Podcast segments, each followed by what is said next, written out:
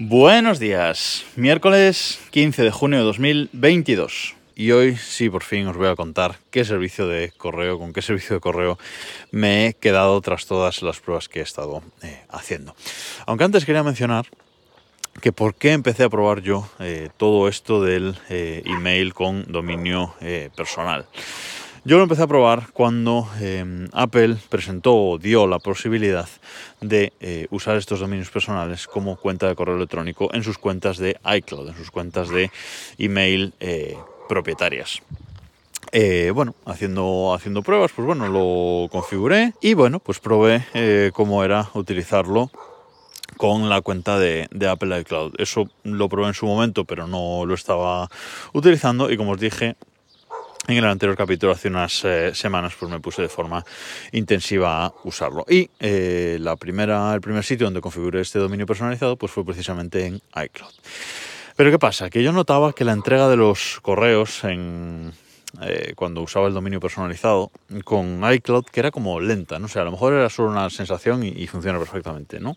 Pero mi sensación era que la entrega de los correos pues era un poco eh, lenta y además pues bueno lamentablemente a iCloud le faltan algunas eh, opciones y así como eh, de Apple me fío en, muchas cosas del correo electrónico no sé por qué pero no le tengo tanta confianza la cuenta mi cuenta de correo de iCloud pocas veces la, la he usado la tengo para alguna cosa pero es algo residual y pocas veces la he usado. No sé por qué, pero no me da confianza el correo. a veces pues tiene tiene fallado, no, tiene, no ha estado disponible en algunas eh, ocasiones por algunos problemas que ha tenido Apple. Bueno, no sé, como que no me acababa de fiar y no me acababa de eh, gustar.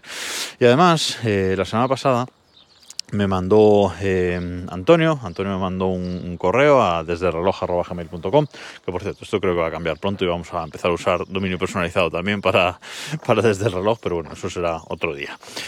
pues bueno, em, Antonio me mandaba este correo y os voy a leer lo que me, lo que me cuenta. Me dice, mm, compré un dominio con los apellidos de mis hijos para que tuvieran un email sencillo de recordar cuando vayan al colegio, tal como nombre arroba. Vale, es una buena eh, idea. Configuro este dominio con iCloud y una vez hecho esto creé el nombre de mi hija en mi cuenta de iCloud creyendo que como administrador de la familia debía hacerlo así y luego asignárselo.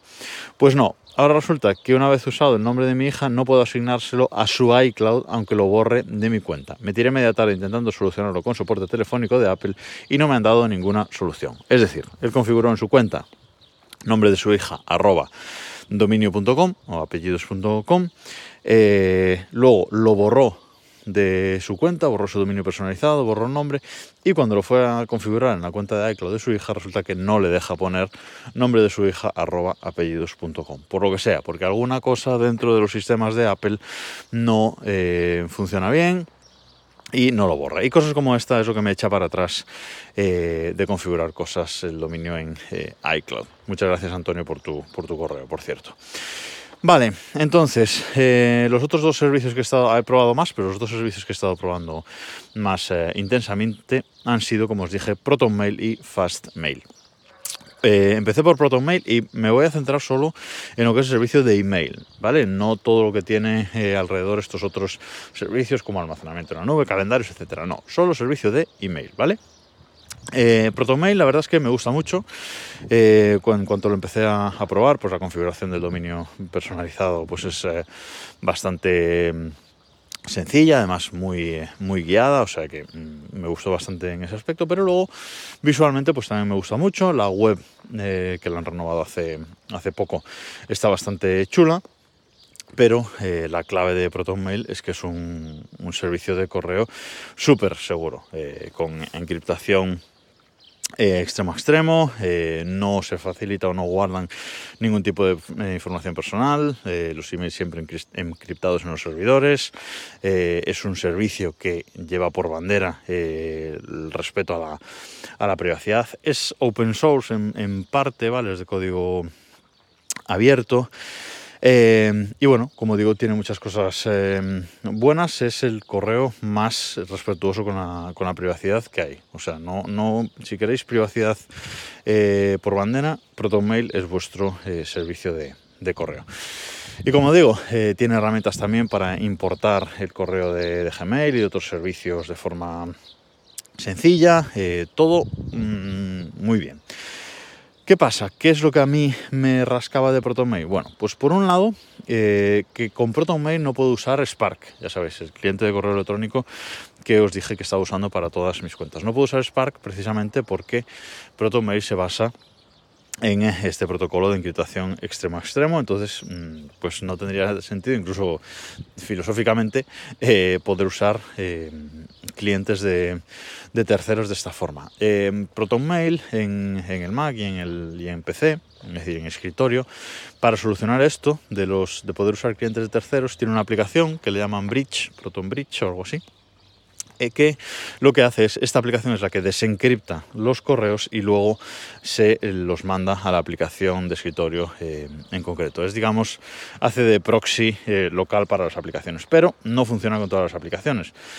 por ejemplo, en, eso en escritorio funciona con eh, Apple Mail, funciona con Thunderbird y funciona con... Hay otro cliente por ahí, pero no me acuerdo ahora, pero bueno, funciona con tres clientes de correo. Pero con Spark, por ejemplo, pues no funciona. Porque además Spark se basa todo en la nube, entonces no tiene sentido para Spark conectar con un proxy a nivel eh, local. Con lo cual, con Spark ni siquiera en el escritorio funciona. Y luego, por supuesto, pues en el, en el móvil, en Android o en, o en iOS, no hay forma de configurar un cliente de terceros. Ahí tienes que usar la aplicación eh, propia del eh, servicio. Y la aplicación de ProtonMail para iPhone no está mal, ¿vale? Sobre todo ahora que le han renovado en diseño. Antes parecía una aplicación de 2000, del año 2000, pero ahora han renovado el diseño y, está bastante chula en, diseño, pero eh, le faltan muchas funcionalidades. O sea, a nivel de funcionalidades, pues eso, con respecto a Spark, por ejemplo, pues deja mucho que desear. Y bueno, como me gustaba tanto a nivel privacidad, etcétera, ProtonMail, pues incluso estuve pensando en eh, usarlo así, es decir, usar Spark para todo el resto de mis cuentas y usar la aplicación de propietaria de Proton Mail para el correo de, Proton.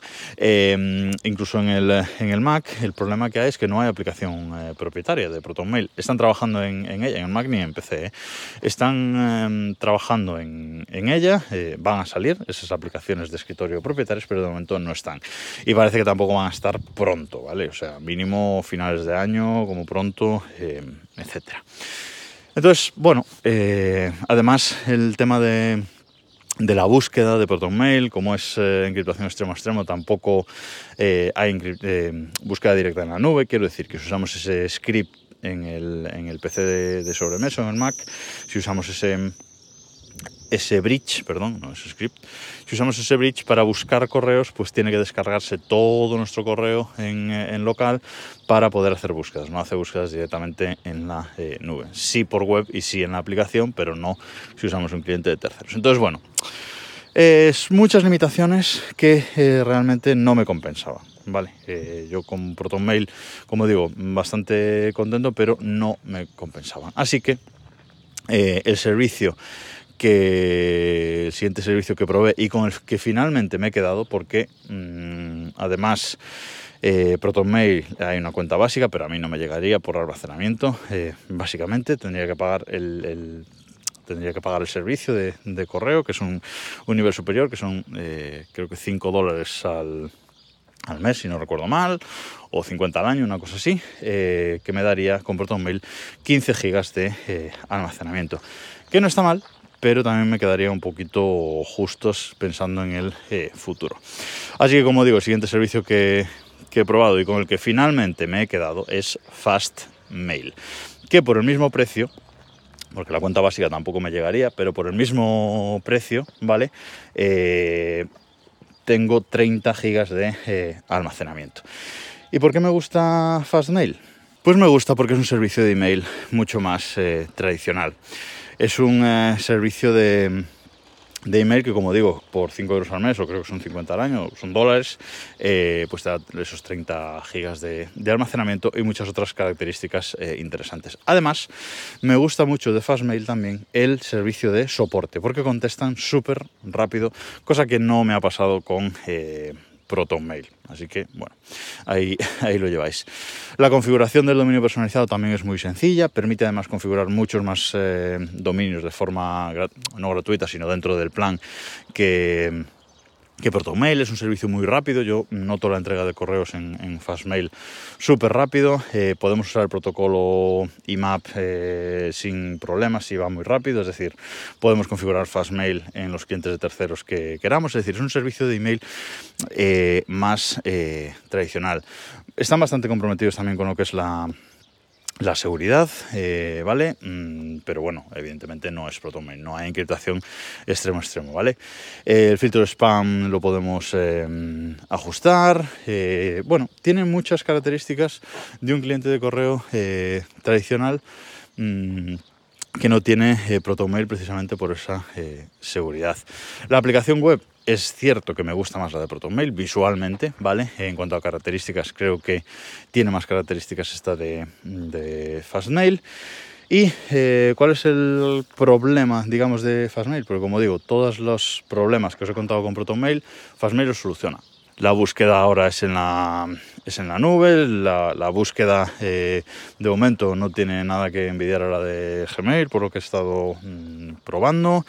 Además, bueno, eh, el servicio de importación de correos de otros servicios también funciona eh, bastante bien, que por cierto, la cagué la primera vez porque tenía el, el IMAP limitado en mi cuenta de Gmail, entonces no me importó todos los correos, tuve que borrarlos todos de Fastmail, configurar correctamente IMAP sin límites en la cuenta de de Gmail y volvernos a importar, pero bueno, tardó como media hora en importar 130.000 mm, correos, una burrada así. Eh, los importó mm, correctamente, eh, con todas sus etiquetas, sus carpetas, su todo. Además en Fastmail puedes elegir si quieres usar carpetas o etiquetas. Eh, en ProtoMail puedes usar las dos a la vez, que es un poco lioso. Pero bueno, como digo, eh, es un servicio que eh, funciona rápido, que me, permite eh, muchos alias, que me permite un gran almacenamiento de, correos y que sobre todo puedo usar con Spark y puedo usar donde me dé la gana. Como digo, el problema de Fastmail es que es un servicio australiano y que por lo tanto está bajo las leyes australianas. Y Australia pues ahora tiene una una ley que, bueno, como que permite una puerta trasera para el gobierno australiano para revisar ciertas cosas, aunque Fastmail en su fact dice que está eh, luchando por eh, que la privacidad de los correos de los eh, usuarios, pues mm, se mantenga, ¿vale? Y, bueno, están ahí un poco luchando con esta ley australiana, pero eso hay que tenerlo en, en cuenta. A mí me gusta, me gusta mucho, como digo, sigo en ese proceso de cambio de emails, me sigo encontrando con cosas mm, eh, estúpidas, ¿vale?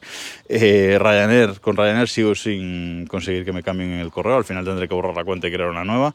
Y con, eh, por ejemplo, Fotocasa, me han respondido de soporte esta mañana y me han dicho lo mismo, me han dicho que no se puede cambiar el correo en su servicio, que me borre la cuenta y me cree otra. O sea, yo es que hay cosas que de verdad en 2022 que esto pase es, estúpido, pero bueno, eh, es lo que hay. Y la verdad es que estoy muy contento, funciona muy bien Fastmail, como digo, sigo cambiando correos. Cada vez que me llega algo a Gmail, digo, ah, mira, esto no lo he cambiado, lo voy cambiando, tampoco me voy a volver loco y cambiar todo de, golpe, lo que me vaya llegando a Gmail lo, lo voy cambiando y, ya está.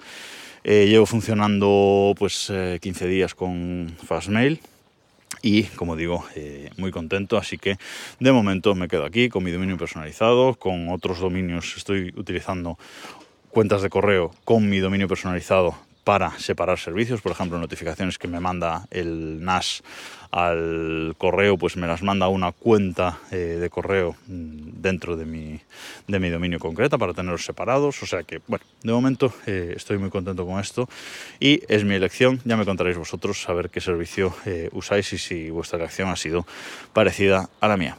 Nada más por hoy, este capítulo larguísimo pero necesario y nos escuchamos mañana.